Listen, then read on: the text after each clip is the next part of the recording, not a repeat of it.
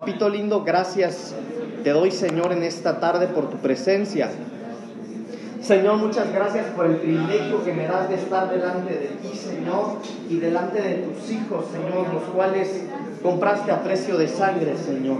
Gracias, Señor, porque nos has dado el privilegio de cantarte y de adorarte, Señor, de adorarte en este lugar. Hemos, Señor, levantado un altar de alabanza y de adoración, Señor, reconociendo tu poderío y tu majestad, reconociendo tu hermosura y tu grandeza, Señor. Este grupo de alabanza, Señor, lo ha hecho maravillosamente y nosotros junto con ellos, Señor, hemos levantado delante de ti nuestra alabanza y adoración.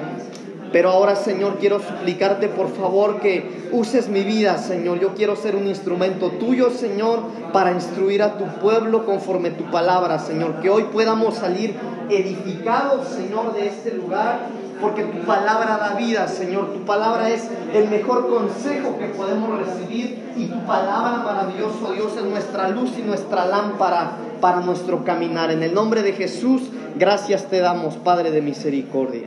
Amén y amén. Tomen su asiento, por favor, hermanos amados. Yo quiero en esta tarde compartir con ustedes un tema que es muy, es poco común que se toque en la iglesia, no porque sea un tema fuerte, es muy básico, pero un poquito sensible, hermano, porque eh, si bien nosotros como cristianos, ¿cuántos saben que Dios es bueno? ¿Y cuántos saben que Dios vela por los suyos? En todos los aspectos. ¿verdad? Eh, yo quiero hoy hablar un poquito acerca de los principios financieros de la iglesia. Principios financieros de la iglesia. ¿Qué le suena a eso, hermano? ¿Qué es lo primero que se le viene a la mente? Principios financieros de la iglesia. El diezmo, dice Manuel. ¿Quién dijo dinero? Dinero, dice mi esposa. ¿Qué más? Principios financieros de la iglesia. ¿Sí? Entonces sí, de eso trata, hermano, de eso vamos a hablar. No voy a predicar del diezmo como tal, no, no, no se ponga casco, no voy a pedrear a nadie. Pero eh, vamos a hablar de las finanzas de acuerdo a la palabra del Señor.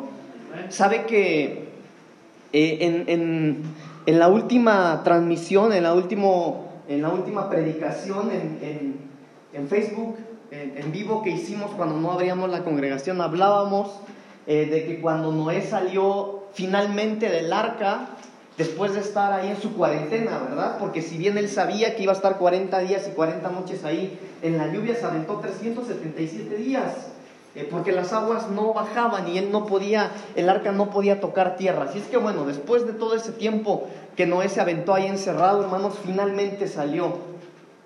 Y hablábamos en esa última transmisión, si ustedes se acuerdan, que había diferentes actitudes, que había distintas actitudes con las cuales uno podía eh, volver, ¿verdad? Veíamos la actitud, por ejemplo, de la paloma, eh, que la paloma una vez que supo dónde o vio dónde poner tierra, jamás volvió a Noé. Veíamos la actitud también del cuervo, que el cuervo iba y venía, pero bueno, también se fue. Pero veíamos que la actitud correcta fue la de Noé. Que lo primero que hizo cuando tocó tierra fue levantar un altar a Jehová. ¿Sí se acuerdan, verdad? Sí. Pero quiero decirles algo, hermanos. Después de esto, Dios puso principios eh, en la humanidad, principios que sucederían en la tierra hasta estos tiempos. Y de eso quiero hablar hoy. Uno de ellos son las finanzas. Eh, y quiero decirle algo, hermanos amados. La realidad es que nuestro Dios es bueno y es misericordioso.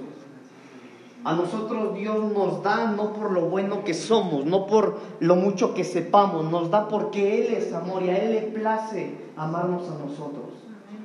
La palabra de Dios dice que no he visto justo desamparado, dice la Biblia. La Biblia dice que si lo buscamos primero a Él, que si buscamos su reino, todo, absolutamente todo va a ser añadido. Pero ¿por qué entonces, hermano, a veces en las finanzas no andamos muy bien? ¿Por qué será entonces, hermanos, que, bueno, yo soy cristiano y le sirvo al Señor incluso, no solo me congrego, sino que le sirvo, pero mis finanzas no son muy buenas? Bueno, porque tal vez no estamos viviendo los principios de acuerdo a la palabra del Señor. Curiosamente, cuando llegó el diluvio, cuando terminó el diluvio, el diluvio fue algo devastador, ¿verdad? Fue un desastre natural devastador, tan devastador, hermano, que deshizo todo lo que existía en la tierra acabó con la vegetación, acabó con toda la fauna, pero ese peor desastre natural, ese diluvio dejó la tierra más fértil. El diluvio dejó la tierra más fértil. Y cuando hablamos de una tierra fértil, hermano, es que es una buena tierra. En donde si tú siembras vas a recibir una muy buena cosecha porque es una tierra fértil. Y esa tierra fértil, hermano, es la tierra fértil que Dios tiene para nosotros. Porque Dios a los suyos los bendice. Dios a los suyos les provee. En abundancia, hermano. No solo lo necesario, sino en abundancia. Pero a veces no recibimos porque no estamos viviendo de acuerdo a los principios estipulados por el Señor. Por ejemplo, hermanos amados, si hablamos que después del diluvio quedó una tierra fértil, entonces necesitamos trabajar las tierras con sabiduría. Y hay una parte de la Biblia que el Señor dice que la sabiduría se esconde en la mano del Señor, se esconde en la mano de Jehová. Miren, no tengo ese versículo, me hubiera gustado eh, meterlo ahí en mi sermón, pero no lo metí. Pero hay un versículo que así dice, que la sabiduría está escondida en la mano de Jehová. Y cuando hablamos en la Biblia de la mano de Jehová es de los cinco ministerios primarios. Eso quiere decir, hermanos amados, que nosotros para saber vivir o saber eh, sembrar y cosechar con sabiduría necesitamos ser guiados por los ministerios primarios. Cuando hablamos, por ejemplo, del, del ministerio apostólico, hermano, vemos que hay unciones apostólicas. No todos los apóstoles fueron llamados para la misma causa. Por ejemplo, hermanos amados, Pedro tuvo una unción evangelística. El apóstol Pablo tuvo un llamado, tuvo una unción de revelación y de diseño, porque él es el perito arquitecto de la iglesia. Bernabé, que es un apóstol del Espíritu, fue, eh, fíjese, Bernabé significa hijo de consolación y su unción, la unción de Bernabé fue la de integración, la de integrar, la de consolar. Apolos fue una unción apologética. La unción apologética lo que nos da es la sabiduría para saber trasladar el mensaje o la sabiduría para, para ver la revelación de la palabra y ver mucho más allá de lo que hay en las letras. Junias, la unción de Junias, por ejemplo, es una unción juvenil. Es para levantar y explotar el vigor de los jóvenes, que es su fuerza, que dice la palabra, ¿verdad? Pero curiosamente, hermano, una de las unciones apostólicas es de un apóstol del Espíritu a la luz de la palabra, no es el tema hoy, pero a la luz de la palabra vemos que eh, Andrónico fue un hombre que con el tiempo fue convertido en apóstol del Espíritu. Y en la unción apostólica de Andrónicos es un éxito financiero. Andrónico es una palabra compuesta, eh, compuesta hermano. Mire, Andrónicos es una unción exitosa. Andro significa hombre y Nikos significa éxito. ¿Han escuchado por ahí una marca de una palomita de tenis? Sí, está basada en esto precisamente. Pero hay unciones apostólicas y la palabra de Dios nos enseña que la sabiduría está escondida en la mano de Jehová. ¿Alguno de ustedes sabe dónde está ese versículo? ¿Un proverbio? Sí, no recuerdo la verdad la cita, hermano. Bueno, ¿cómo dice que está la Biblia dice que la sabiduría está escondida en la mano de Jehová. Si alguno lo encuentra, bueno, ahorita lo vemos, ¿sale? Pero miren, eh, entonces, cuando hablamos, hermanos amados, de que necesitamos nosotros ser instruidos y guiados por los ministros primarios para tener una sabiduría empresarial o para tener una sabiduría financiera, hermanos amados, ahí está la primer causa por la que muchos cristianos no tienen buenas finanzas. Colosenses 2.3, ¿lo puedes leer por favor, hermano? Dice en el nombre Señor Jesús, en quien están escondidos todos los tesoros de la sabiduría y del conocimiento. ¿Y de quién está hablando? ¿En quiénes están escondidos los tesoros y la sabiduría? Si usted lee versículos antes ahí de donde leyó el hermano Michael, habla de los, de los ministerios primarios. Ahora mire, hermano, Quiero avanzar porque solo estoy dando el fundamento de lo que quiero compartir con usted. La Biblia dice que a nosotros fuimos hechos reyes y sacerdotes, ¿verdad? Reyes y sacerdotes. Los reyes son aquellos que, que trabajan las cosas terrenales. Es decir, reyes son aquellos que Dios les da una sabiduría y que les pone algo específico para trabajar lo terrenal. Los reyes son los empresarios. Los reyes son los que administran el dinero, los que administran las finanzas. Pero los sacerdotes somos los que administramos lo espiritual. Los sacerdotes somos aquellos que nos dedicamos a instruir al pueblo del Señor. Aquellos que fuimos escogidos por el Señor para vestirlo a usted para prepararlo a usted, para aprender a vivir bien y a comportarse bien como Esther, para que cuando se presente frente al rey no tenga de qué avergonzarse. Entonces, mire, hermanos amados, pero en la Biblia hay demasiado que podríamos hablar en cuanto a las finanzas. Esto no es un tema para empresarios, pero si pudiéramos hablar, hermano, acerca de algo empresario, mire lo curioso que en la Biblia nos enseña que Jetro le dijo a Moisés que buscara a otros para que lo ayudaran en el trabajo. ¿Y sabe cómo se le llama eso en el ámbito empresarial? Delegación de autoridad. En la Biblia también nos enseña que Moisés envió a dos espías para investigar la tierra que tenían que conquistar. Antes de ir mandó a investigar la tierra. En el mundo empresarial a eso se le llama investigación de mercado. En la Biblia también nos enseña que José guardaba alimento para el tiempo de las vacas flacas. En el mundo empresarial a eso se le llama control de inventario. Hermano, la Biblia hay demasiada sabiduría, pero usted y yo necesitamos ser instruidos a través de los ministros que el Señor nos ha puesto delante para que podamos administrar con sabiduría, podamos sembrar con sabiduría, pero de la misma manera entonces cosechar con sabiduría. Tal vez aquí en la iglesia hay alguien que dice, bueno, pastor, yo ofrendo y diezmo, pero no me va bien. Bueno, tal vez lo está haciendo de la manera incorrecta. Pastor, yo bendigo, yo soy buena persona, yo ayudo a mucha gente, pero no me va bien. Tal vez necesita ser instruido a través de la palabra del Señor. En Génesis capítulo 8, versículos 18 en adelante, habla acerca de cuando Dios puso estos principios o puso este orden a partir de este nuevo pacto con la humanidad. Génesis capítulo 8, versículos 18 al 22 dice lo siguiente. Génesis capítulo 8 del 18 al 22. Entonces salió Noé y sus hijos, su mujer y las mujeres de sus hijos con él, todos los animales y todo reptil y toda ave, todo lo que se mueve sobre la tierra según sus especies salieron del arca. Pero mire lo que hizo Noé en el versículo 20. Y edificó Noé un altar a Jehová y tomó de todo animal limpio y de toda ave limpia y ofreció holocausto en el altar y percibió Jehová olor grato. Dijo Jehová en su corazón, no volveré más a maldecir la tierra por causa del hombre, porque el intento del corazón del hombre es malo desde su juventud, ni volveré más a destruir a todo ser viviente como he hecho. Y en el versículo 22, hermanos amados, encontramos cuatro cosas que Dios puso para la tierra que no van a cambiar. Mire lo que dice el versículo 22, mientras la tierra permanezca, no cesarán la cementera y la siega, el frío y el calor el verano y el invierno, el día y la noche.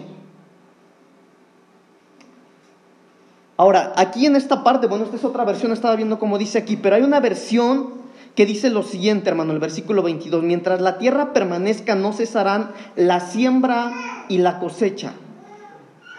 Porque esas cuatro cosas que encontramos en el versículo 22 son las cuatro leyes de Dios, son cuatro leyes que no van a cambiar jamás mientras estemos en la tierra. Número uno, siembra y cosecha. Número dos, el frío y el calor. Número tres, verano e invierno. Y número cuatro, el día y la noche. Estas cuatro cosas jamás van a cambiar. Entonces, lo primero que vemos acá, hermanos amados, es que cuando Noé sale del arca después de estar en su cuarentena de 377 días, el Señor les pone una nueva ley pone algo nuevo en la tierra. Lo primero que pone es, va a haber una siembra y va a haber una cosecha. Nadie que no siembre va a poder cosechar. Y todo aquel que quiera tener algo va a tener que hacer algo para adquirirlo. Tienes que sembrar para cosechar. ¿Sí me sigue, verdad? Muy bien. Entonces, hermanos amados, ¿cómo se llama el tema? Principios financieros de la iglesia. Principio número uno a la luz de la palabra. Proverbios capítulo 10, versículo 5. Proverbios capítulo 10, versículo 5.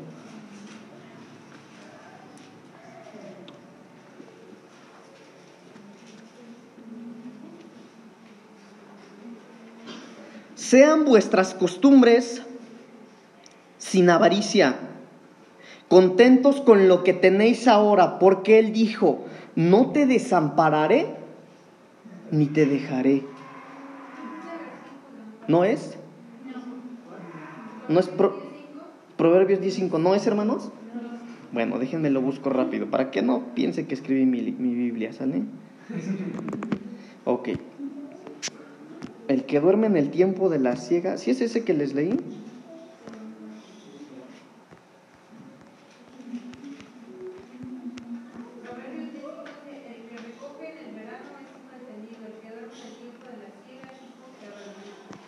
Se me hace que me equivoqué yo porque es otro principio. Pero Hebreos 13:5, hermanos, por favor, creo que me equivoqué yo. Sí, les di otro versículo. Hebreos 13:5, por favor. Es ese, ¿verdad? Hebreos capítulo 13, versículo 5. ¿Qué dice, hermanos?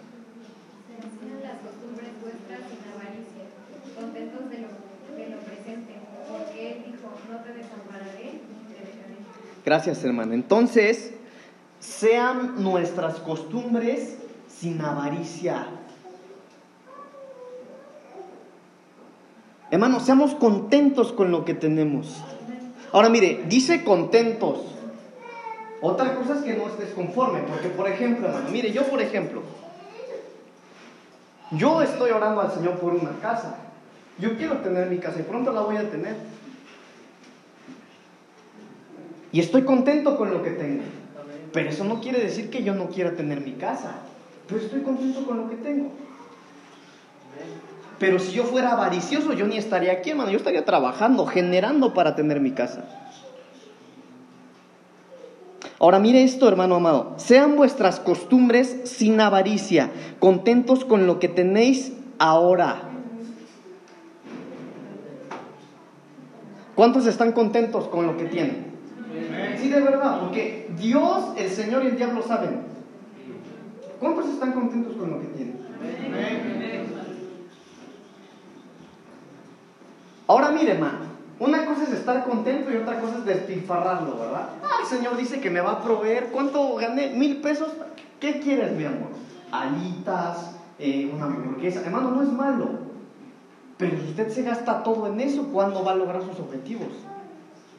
Mire, le quiero contar algo. Y, se lo quería contar no por presumirles. Se los cuento porque... Se los cuento por muchas razones. Porque yo estoy empezando el pastorado, hermano. Llevo menos de un año. El 5 de enero aquí me ungieron ustedes, ¿verdad? Bueno, lo saben. Pero se los quiero contar por la siguiente razón. Porque Dios me va a bendecir aún más de lo que me está bendiciendo. Porque yo le estoy sirviendo a Él y el Señor me va a bendecir. Porque eso dice la palabra, Y se lo cuento porque si después yo hago un viaje como el que iba a hacer y no hice, no quiero que diga, ah, si le está dejando la iglesia. Le quiero contar algo. Antes de la pandemia, mi esposa y yo estábamos planeando irnos a París. Estuvimos así por comprar los boletos para irnos a París. Tenemos, gracias a Dios, tenemos para pagarlo. Pero hay prioridades. Y no porque no pueda, hermano. Bendito Dios porque puedo. Ahí está mi esposa, mis papás lo saben. Nos íbamos a ir a París. Se atravesó la pandemia y no se hizo. Podemos, gracias a Dios. Porque hay que disfrutar cuando Dios te da, pero hay prioridades. Hermanos, seamos contentos con lo que tenemos. Mire, mire lo que dice acá. Sean vuestras costumbres sin avaricia. Número uno, hermano, no gastes más de lo que ganas. Hay gente que está trabajando, sabe que le van a pagar 800 y antes de que le paguen ya los debe. Esas sonrisas, hermano, lo delatan. Pero hermano, no gastes más de lo que ganas. Aprende a administrar. Aprendamos a administrar. Dios es el más interesado en que usted y yo vivamos bien. Hermano, porque, mire hermano, hay llamados para todos, hay llamados para todos. Hay gente, hay gente que cree que los verdaderos hijos de Dios tienen que ser pobres y no es así. No es así. Ahora, si tu llamado es un llamado a las misiones en la sierra, ah, bueno, ahí es otra cosa. Pero cada uno tiene su llamado. Por ejemplo, ¿ustedes qué dicen? ¿Dios es justo o es injusto? Claro. Si la Biblia dice que el trabajador es digno de su salario, ¿usted cree que Dios va a tener de la misma manera a alguien que se esfuerza, alguien que ora, que ayuna, que le sirve con todo su corazón, que se desvela estudiando la palabra, hermano, para servirle de una mejor manera? ¿Usted cree que lo va a tener igual a este que aquel viene de repente al culto? ¿Usted cree que Dios les va a dar lo mismo?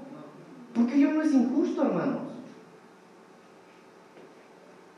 Esto no es difícil de entender.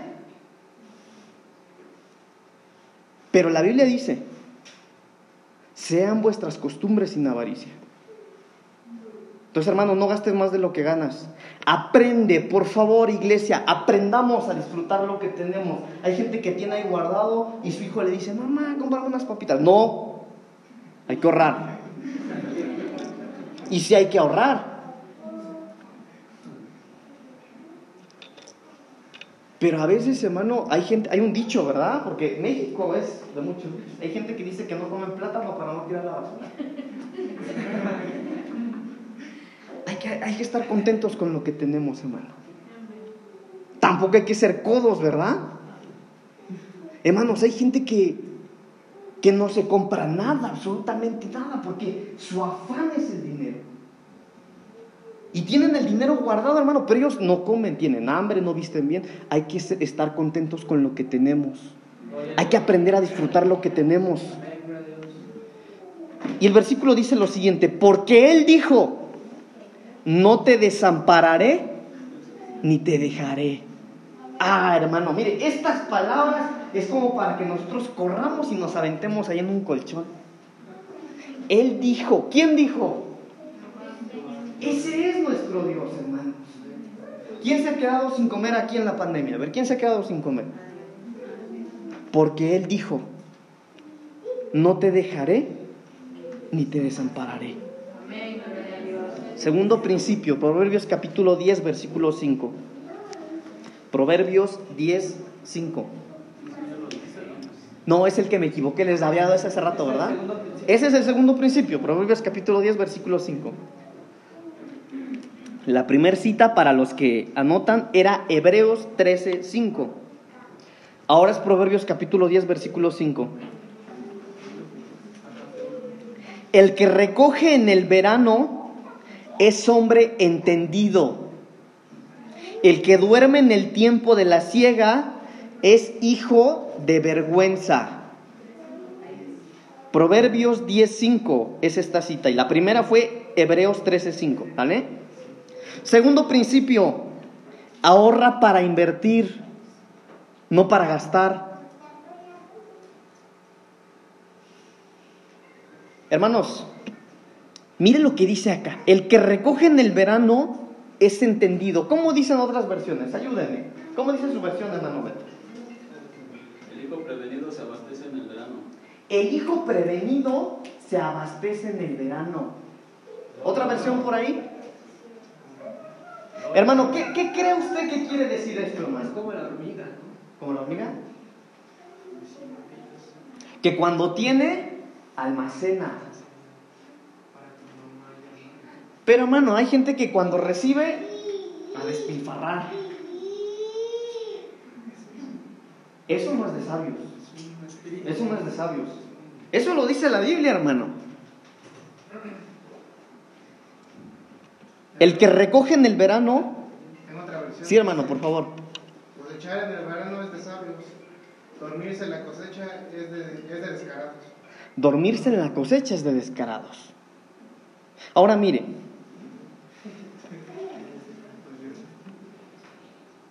A veces, hermanos, y esto lo digo con tristeza, porque a veces hay gente que en su juventud no hizo nada y cuando ya son adultos mayores quieren hacerlo todo. Pero el tiempo ya se pasó. ¿Sabe que en las estadísticas aquí en nuestro país tenemos más de un millón de jóvenes que no saben qué van a hacer con su futuro? No estudian ni trabajan.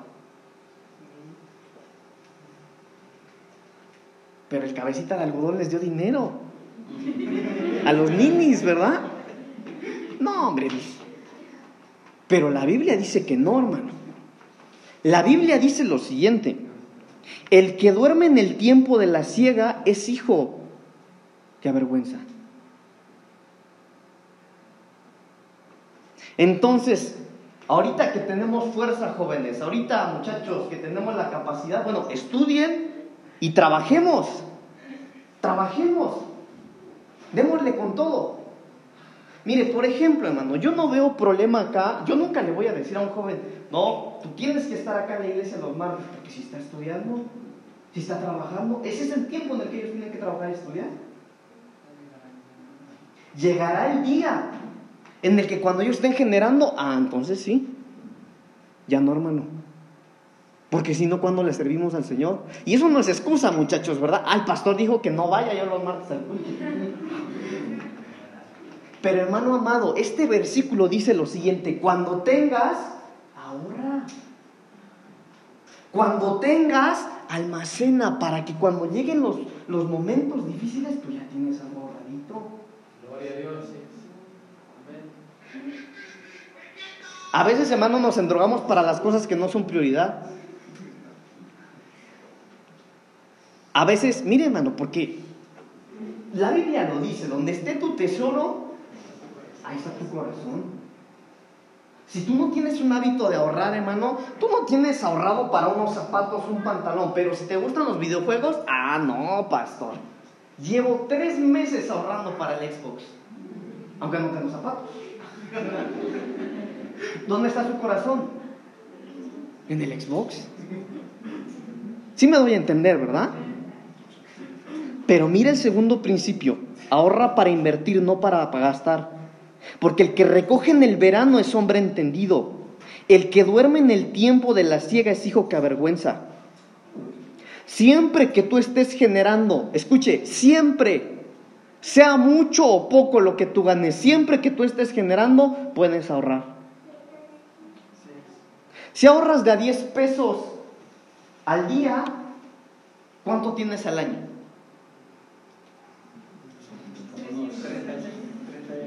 3.650, ¿no? ¿Sí o no? ¿A quién le cae mal 3.650? Ahorrando 10 pesos al día.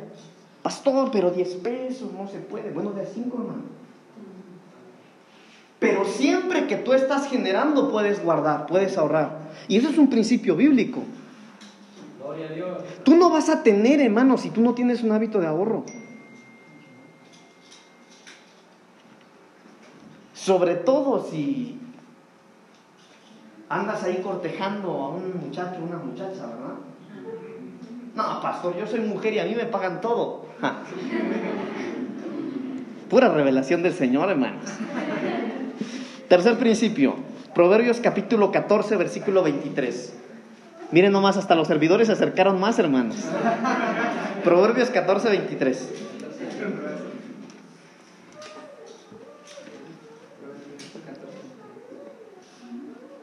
Proverbios 14, 23. En toda labor hay fruto, mas las vanas palabras de los labios empobrecen. ¿Sí dice eso su Biblia? Entonces, el tercer principio de las finanzas de la iglesia son no dependas de una sola fuente de ingresos. Porque en toda labor hay fruto, de donde sea, en donde tú pongas tus manos, ahí el Señor te va a proveer. Pastor, yo ya tengo un trabajo. Y es bueno, pastor, porque solo trabajo tres horas al día. Y me va bien. ¿Y qué haces con las otras tantas horas que te sobran entonces? Dormir. Pero mire lo que dice acá la palabra del Señor. En toda labor hay fruto. Es decir, si te avientas tres horas en un empleo y puedes trabajar otras dos, trabájalas. No te quedes confiado solamente de una fuente de ingresos. Mire, en toda labor hay fruto, mas las vanas palabras de los labios empobrecen. Menos bla, bla, bla. Más acción. ¿Sabe que usted puede ser de bendición para su familia, para sus amigos, para sus conocidos, para sus padres, para sus hijos, para su iglesia, si usted tiene principios financieros de la iglesia?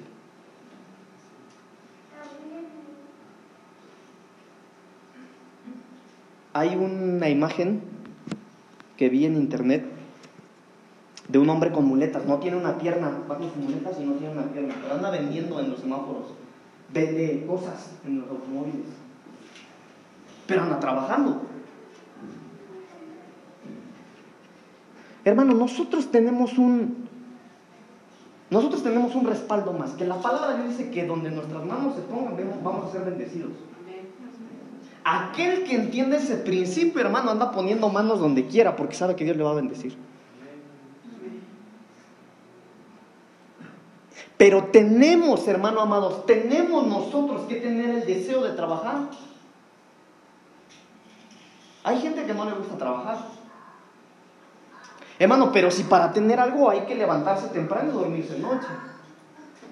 Hay gente que se para tarde y se duerme temprano. Y quieren que Dios les bendiga. Y no es así. Hay gente incluso que dice, bueno, yo ya no estudié, mm, ya, ya, ya no puedo estudiar, voy a ser pastor. Y tampoco es así. No, hermano, si para servir al Señor hay que prepararse también.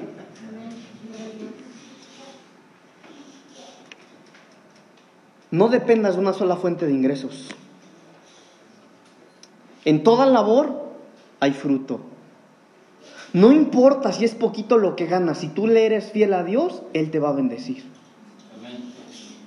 El que es fiel en lo poco, ¿qué dice? ¿Qué dice ese versículo? El que es fiel en lo poco, Dios lo pone en lo mucho. Hay gente que espera que Dios le dé más, pero en lo poquito que le da no le es fiel a Dios. Si no le eres fiel a Dios cuando ganas poquito, menos lo vas a hacer cuando ganes mucho. Hay gente que dice, pastor, yo quiero diezmar, pero no me alcanza. Y no es así. La verdad es que a usted no le alcanza porque no diezma. No estoy enojado, pero es la palabra del Señor. Ok, ¿en cuál vamos? En el 3, ¿verdad? Romanos capítulo 13, versículo 8. Romanos 13, 8. Siguiente principio. No debáis a nadie nada, sino el amaros unos a otros, porque el que ama al prójimo ha cumplido la ley. Ahora mire, hermano, esto es algo difícil, la verdad. Le quiero decir por qué. Porque es un mandato del Señor el no deber. Y es cultura del mexicano deber. En México es parte de la cultura estar endeudado. ¿Por qué cree usted que Coppel ha crecido tanto? Electra, Cane. Esas risas derratan, hermanos. ¿eh? Pero mira lo que dice la Biblia. No debáis a nadie nada no deban.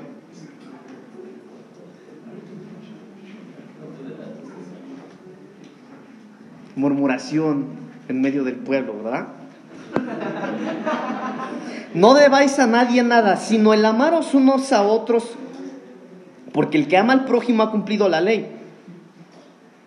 Entonces, hermanos amados, miren, la Biblia dice que no debamos a nadie nada. Pero seamos honestos, hermanos, seamos honestos, ¿sí o no?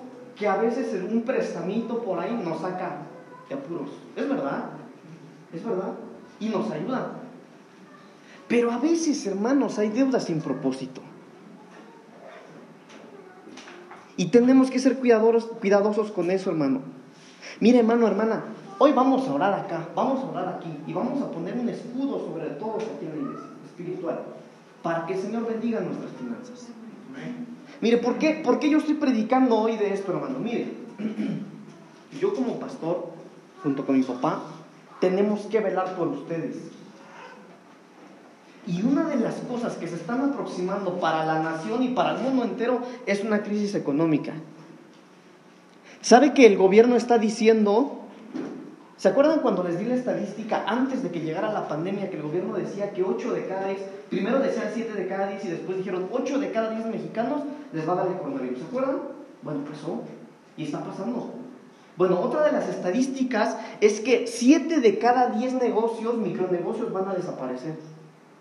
Por lo que está empezando apenas. Sabe que muchos, tal vez algunos ya están pasando eso, hermano, pero hoy vamos a hablar acá. Muchos de los que venden sus dulcecitos o que algo venden ahí, ya se dieron cuenta que metieron a los papás y a los hijos dentro de las casas. Ya no andan en la calle, porque tienen que estar pegados a la computadora y a la tele en las clases, ¿verdad? Y eso hace, si los niños no salen, si la familia no sale, ¿quién les compra? Entonces, hermanos, se aproxima una crisis económica, no solo para nuestra nación, sino para el mundo entero. Pero escuche esto, hermano, si nosotros vivimos de acuerdo a los principios que la palabra establece, eso no nos va a dañar. Porque Él ha dicho que Él nos va a proveer, que Él nos va a bendecir, que el fruto de nuestras manos, hermanos, sería en abundancia. Pero necesitamos vivir de acuerdo a sus principios. No debáis nada a nadie, sino el amaros unos a otros, porque el que ama al prójimo ha cumplido la ley. Evita deudas sin propósito, hermano, hermana. Evitemos endeudarnos si realmente no tengo una necesidad. Esto es un problema, hermano, porque de verdad hay gente que ya no necesita, pero está acostumbrada a sacar préstamos. Hermano, hermana, si no necesitas, no lo saques. No te endeudes. Ser deudor te hace ser esclavo de alguien. Ser deudor te obliga a ti a estar mentalizado todo el mes para dar un pago. Y si tú no lo das, eres esclavo de ese alguien. Y el acreedor puede destruir lo que Dios ha puesto en tus manos. Tenemos que ser cuidadosos. Como pastor, ¿Cómo le hago para no sacar préstamos? ¿Cómo le hago para no endeudarme? Ejerce tu gobierno. Busquemos la manera, amados, hermanas, hermanos, busquemos la manera de ya quitarnos esa costumbre. Busquemos otras opciones, hermano, de generar el recurso para acabar de pagar y no endeudarme para pagar uno y estar endeudado con otro. Mire, no debáis nada a nadie, pero yo estoy pagando un terreno que debo. Yo quiero pagarme al contado, pero no me alcanza. Pero eso es distinto, hermanos amados, a que yo me haya sacado un prestamito en Coppel para comprarme un carrito a control que me gustan, hermano. ¿Cuántos saben que me gustan los carros a mí? ¿Sí? Ahí le encargo. Primero de febrero cumpleaños. Pero sí o no, hermano, vean la diferencia. Deudas sin propósito. No hay la necesidad de endeudarse. Y eso a nosotros, hermanos, nos hace ser esclavos. Entonces no podemos estar esclavizados a alguien solo por las deudas financieras que no necesitamos tener. Yo debo. ¿Quién debe? Levante la mano. Sin pena. Bueno, hay varios, ¿verdad? mire lo que dice la palabra del Señor. Salmos capítulo 37, 21. Salmos 37, 21.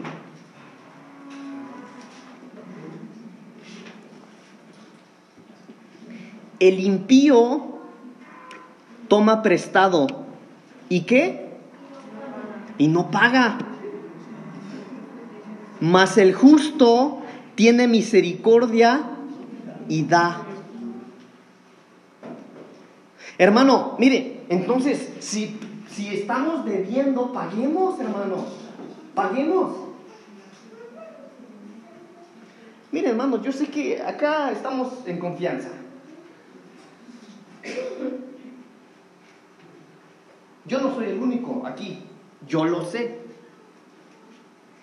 Pero hay gente que pide y no paga, y a mí me han quedado de ver gente de la iglesia.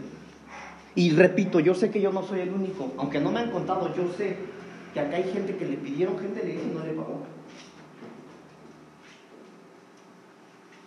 Y así como nos va a bendecir el Señor, hermanos. Ahora mire, hermano, la realidad es que si tú pides y no pagas, ya te cerraste una puerta. ¿cómo, ¿cómo puedes volver a pedir? ¿Cómo te va a querer ayudar alguien si no le pagaste, hermano?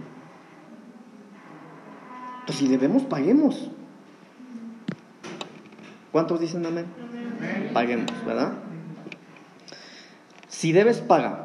El impío toma prestado y no paga más. El justo tiene misericordia y da. Aparte de pagar, paguemos a tiempo. Paguemos a tiempo, hermanos. Pastor, yo no sabía que tenía. Bueno, ya debo. Paguemos, hermanos. Paguemos a tiempo. Seamos responsables, hermano.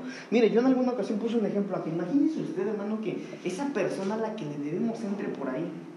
Qué vergüenza, hermano. Pues paguemos. Si usted debe, pague, hermano. Pague a tiempo. Construyamos. Cuando tú debes, cuando tú eres deudor y pagas a tiempo y pagas responsable, eso construye o reconstruye una reputación. No, la señora sí paga, el señor sí paga. Tienes una reputación. Claro. Inicial, ¿no? Sí, ¿verdad? Va creciendo tu crédito. Nada más no le vaya a hacer como, ¿cuántos se acuerdan de Andresito, de Andrés, el que ahorita vive en Zamora, ¿se acuerdan de él? En alguna ocasión, pues cuando vino, hermanos, a vernos. Imagínese usted se vino en el avión, bajó de, aterrizó su avión en el aeropuerto, llegó acá y le dice a mi mamá, creo le dijo, estoy feliz porque tengo en Coppel 37 mil pesos. No, pues tiene su dinero ahorrado. No, hermano, no tenía nada. Ese era el crédito que le daban. Él podía sacar algo de ahí, pero decía que tenía 37 mil. Entonces, mire, hermano, suena chiste, pero hay mucha gente que lo ve así. Ah, me prestan 15 en Coppel y 20 en Electra. No tengo 35 mil ahí para cuando los necesite. No es así, hermano. No es así. Construyamos una reputación, reconstruyamos. Si usted quedó mal en alguna ocasión, usted puede reconstruir su reputación. Vaya y pague. Paguemos. Amén. Que nada te estorbe. Que nada nos estorbe para ser la novia de Cristo. Usted no puede venir aquí y querer lavar sus vestiduras en la Santa Cena si debemos, hermanos. Imagínese, no, no, no, no, no. Siguiente principio, segunda de Corintios capítulo 9, versículo 6. ¿Es un tema que necesitamos o no? ¿Sí? ¿Nada más dos? Claro que lo necesitamos todos, hermano. Segunda de Corintios capítulo 9, versículo 6.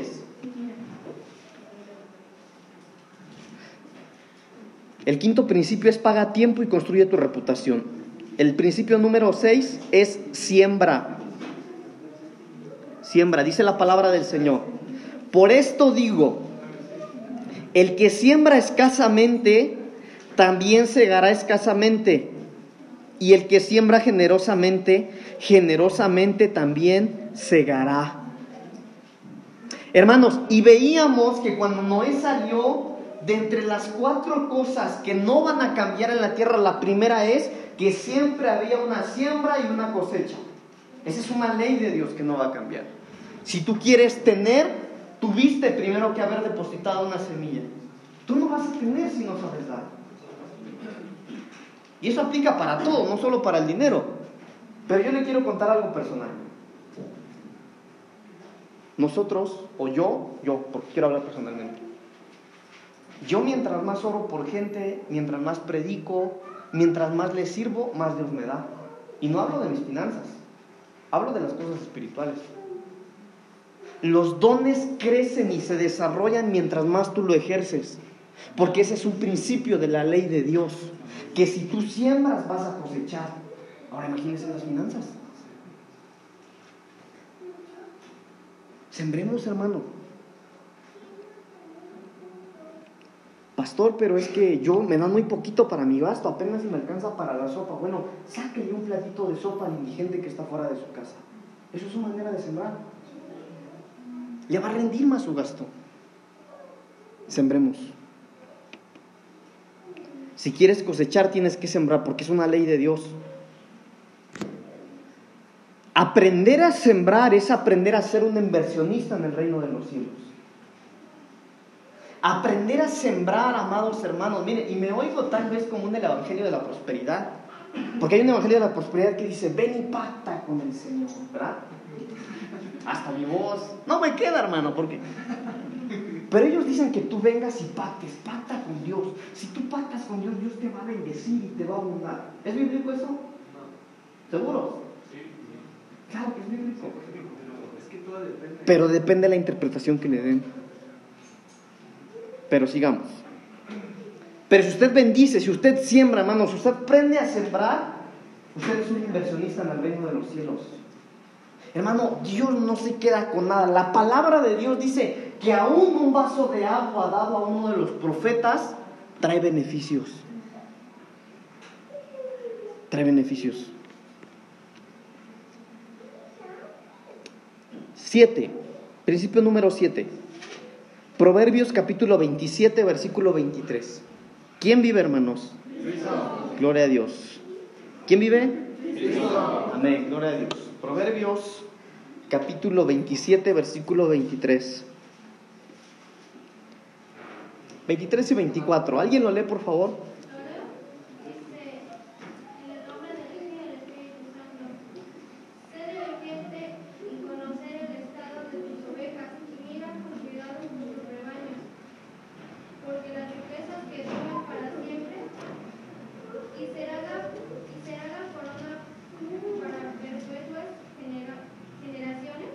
Gracias, Ale. Sé diligente en conocer el estado de tus ovejas. Es decir, asegúrate, preocúpate por, la por lo que tienes y de qué manera está lo que tienes. Y mira con cuidado por tus rebaños. Sé diligente, ten educación financiera, porque las riquezas no duran para siempre y será la corona para perpetuas generaciones. Hermano, esta, la número 7, habla de tener una disciplina.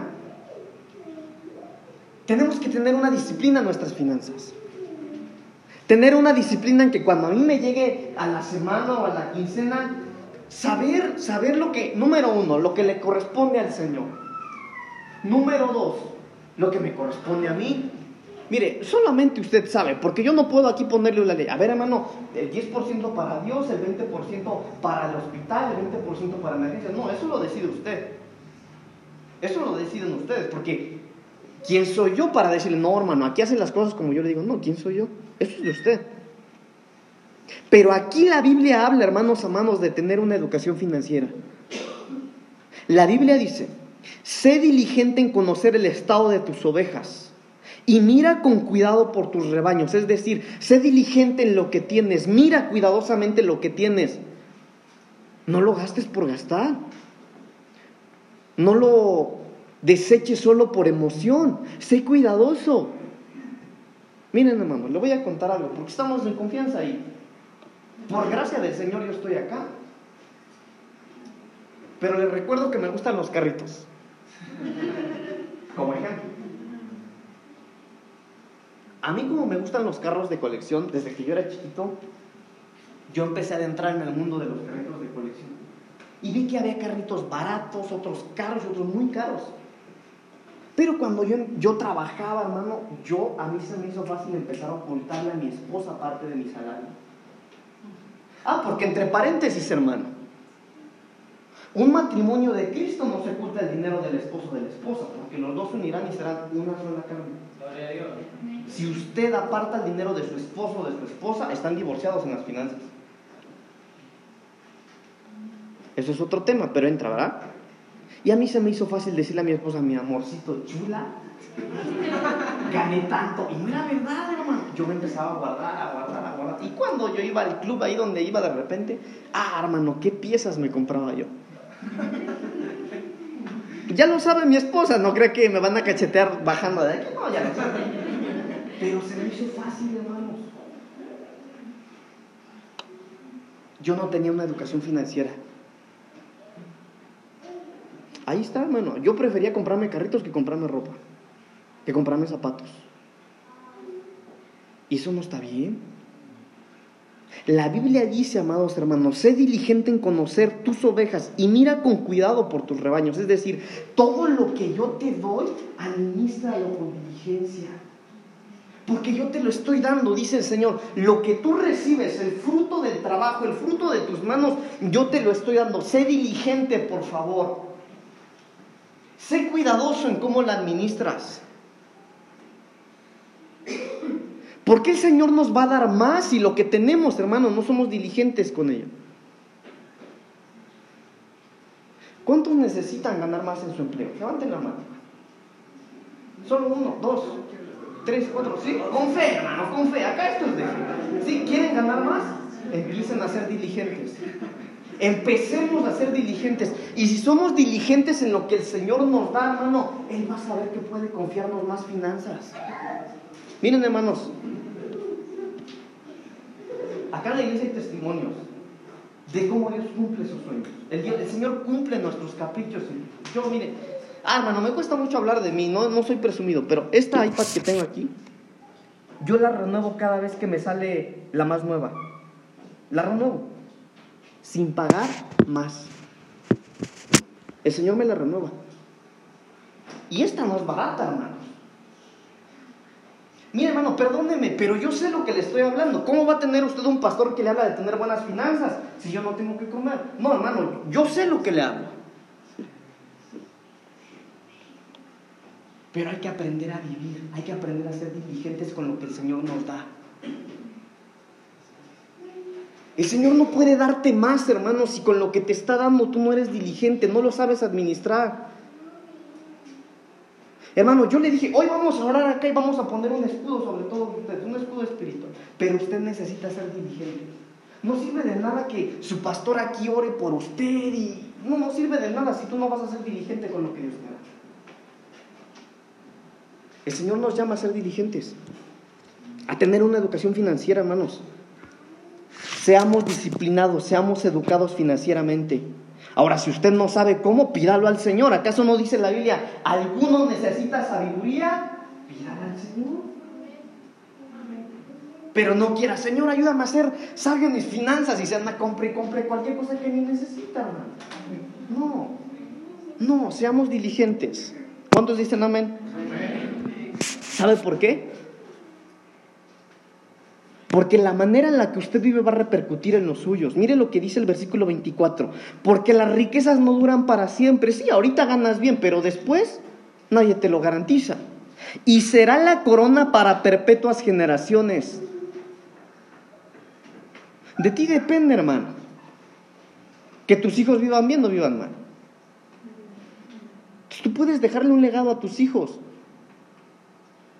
¿Pero qué le vas a dejar, hermano? ¿Deudas? No, hermanos. Si somos hijos de Dios, los hijos de Dios viven bien. Y si hay un hijo de Dios que no está viviendo bien, bueno, algo anda mal por ahí. Nosotros tenemos que vivir bien, hermanos. No, hermano, y cuando hablo de bien, no es que, ah, no, sí, puro billete. No, no, no, hermano. Miren, hermanos. Yo no tengo carro porque no quiero, pero puedo comprarme un carro. Sé que me muevo orgulloso, hermano, perdónenme, pero yo quiero que usted salga seguro de aquí. Yo sé, hermano, que el Señor provee a los suyos. Yo puedo comprarme un carro ahorita. Yo, la colección de carritos que yo tengo ahí, guardada, con eso me alcanza a mí para comprarme un carro del año al contado y me sobra, hermanos. Pero no lo necesito. Una, no lo necesito. Y dos, ¿dónde lo meto? Si yo estoy rentando un cuartito. Pero puedo, puedo, hermano. Y no se lo digo con orgullo, se lo digo porque ese es mi Dios, ese es mi Señor. Pero hermano, hay que levantarse temprano y hay que dormirse tarde. Hay que saber administrar. Hermano, sí, cualquiera puede gastar. Ah, pero si yo quiero algo, pues tengo que ahorrar, hermano. Cuesta, porque, hermano, le tienes que decir no a los tacos todas las noches. A las alitas, a las hamburguesas. Suena chistoso, hermano, pero es la verdad hay que saber administrar. Hay que saber administrar. Sí, hermanos. El reinicio de las finanzas. Malaquías capítulo 3 versículos 10 al 12.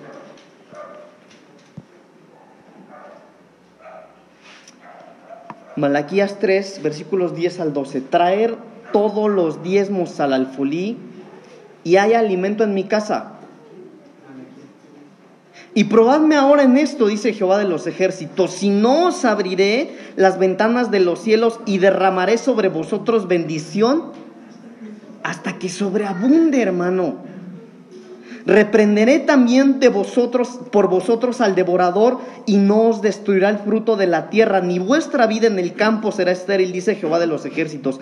Y todas las naciones os dirán bienaventurados, porque seréis tierra deseable, dice Jehová de los ejércitos. Hermano, a veces como que cuesta que el pastor hable de diezmos, ¿verdad? Pero es la palabra del Señor, hermano.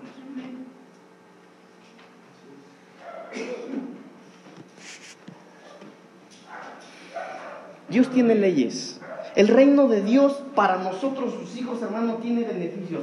Pero para que nosotros tengamos los beneficios del reino de Dios, tenemos que estar viviendo de acuerdo a las leyes de ese reino de Dios. Y el reino de Dios tiene leyes. Y una de ellas es esta.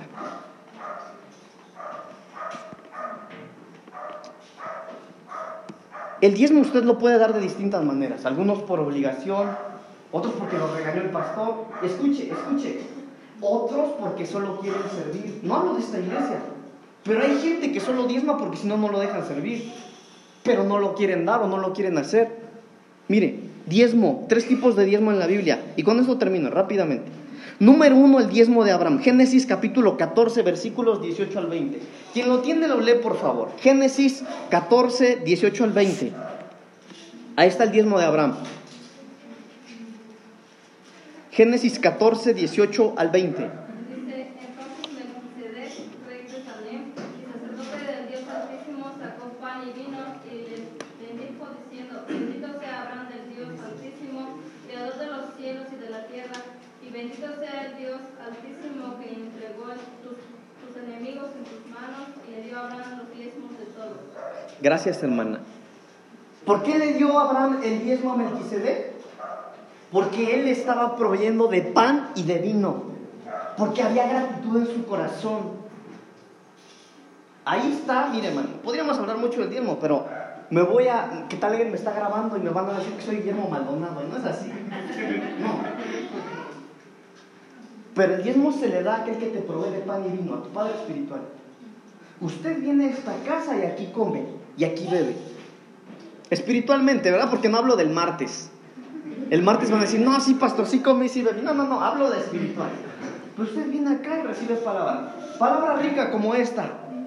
Usted viene y come, pero también bebe, porque usted viene y recibe gozo aquí, en la comunión con los hermanos. A eso se les da el diezmo.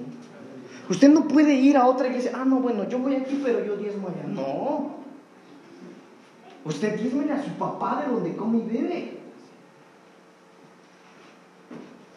El diezmo de Abraham fue por gratitud. Pero hay más diezmos. El diezmo de Jacob en Génesis 28, 20 al 22 es un diezmo que se ha usado mucho para estafar a la iglesia, hermano. Es de lo que hablábamos hace ratito que sí es bíblico. Génesis 28, versículos 20 al 22. ¿Qué dice voto diciendo, si fuere Dios conmigo y me guardare en este viaje en que voy y me diere pan para comer y vestido para vestir, y si volviere en paz a casa de mi padre, Jehová será mi Dios. Y esta piedra que he puesto por señal será casa de Dios, y de todo lo que me dieres, del diezmo apartaré para ti. Gracias, hermano.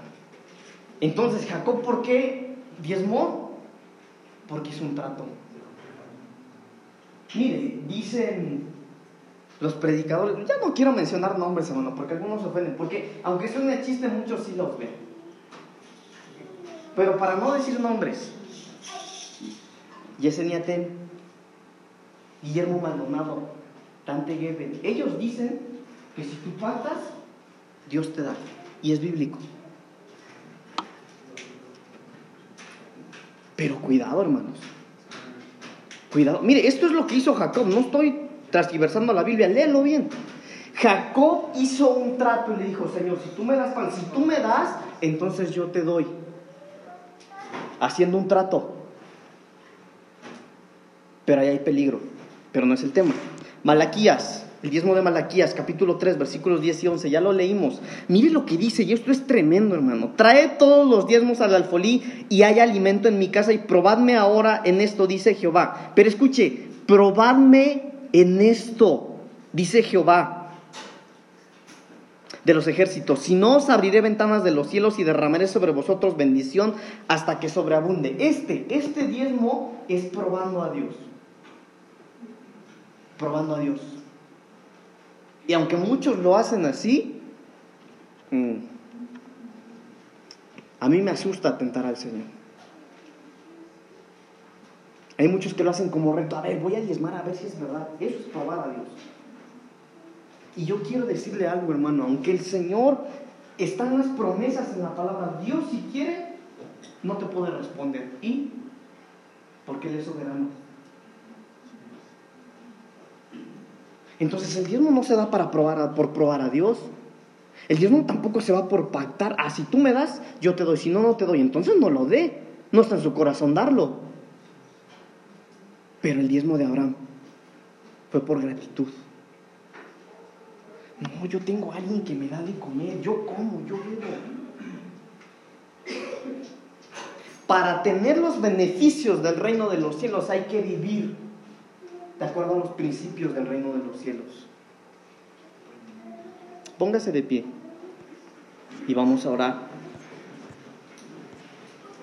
Principios financieros de la iglesia.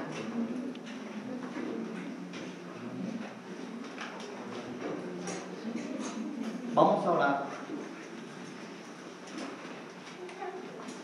Hermano, yo no prediqué esto hoy para que usted diezme si no diezma, créame que no. Si usted no diezma, hermano, yo no, yo no prediqué esto para que usted venga y traiga su dinero aquí. Yo no necesito su dinero, se lo digo con mucho respeto, hermano. Yo no vivo de los diezmos. Pero esa es una ley del principio del reino de los cielos. Y si usted quiere que Dios lo bendiga, cumplamos, hermano, con los principios del reino para ser bendecidos. Vamos a orar. Señor, gracias te damos en esta tarde por tu palabra. Señor, gracias porque tú eres bueno y eres misericordioso.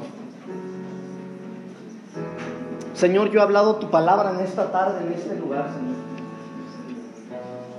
Señor, yo sé que tú eres real y eres bueno con nosotros, Señor. Gracias porque tú nos permites, Señor, decir como tu palabra, hasta este día, Señor, nos has ayudado. Hasta este día, hasta este momento, Señor, tú has provisto, Señor, has, has, traído lo necesario, Señor. No hemos muerto de hambre, Señor, tenemos que vestir, tenemos que calzar, tenemos que comer, Señor. Y ahí, Señor, podemos ver ese amor y esa misericordia que tienes con nosotros. Señor, pero queremos vivir conforme a tu palabra. Señor, yo quiero suplicarte que esta palabra, Señor, quede sembrada en nuestros corazones. Ayúdanos, Señor, por favor, para que estos principios, Señor, puedan ser reales en nosotros. Señor, yo quiero suplicarte que tú pongas dominio propio, Señor, o que nos ayudes, Señor, a ejercer ese dominio propio sobre nuestras finanzas. Señor, ayúdanos a tener ese dominio propio, Señor, y como dice tu palabra, tener costumbres sin avaricia, Señor. A saber vivir, a estar contentos con lo que tenemos. Tu palabra dice, Señor amado, que en el verano es cuando tenemos que recoger. Que cuando hay es cuando tenemos que guardar, que cuando hay es cuando tenemos que ahorrar. Y yo te suplico, Señor, que podamos hacernos ese hábito de guardar cuando tenemos. Permítenos, Señor, tener fuentes de bendición para nosotros.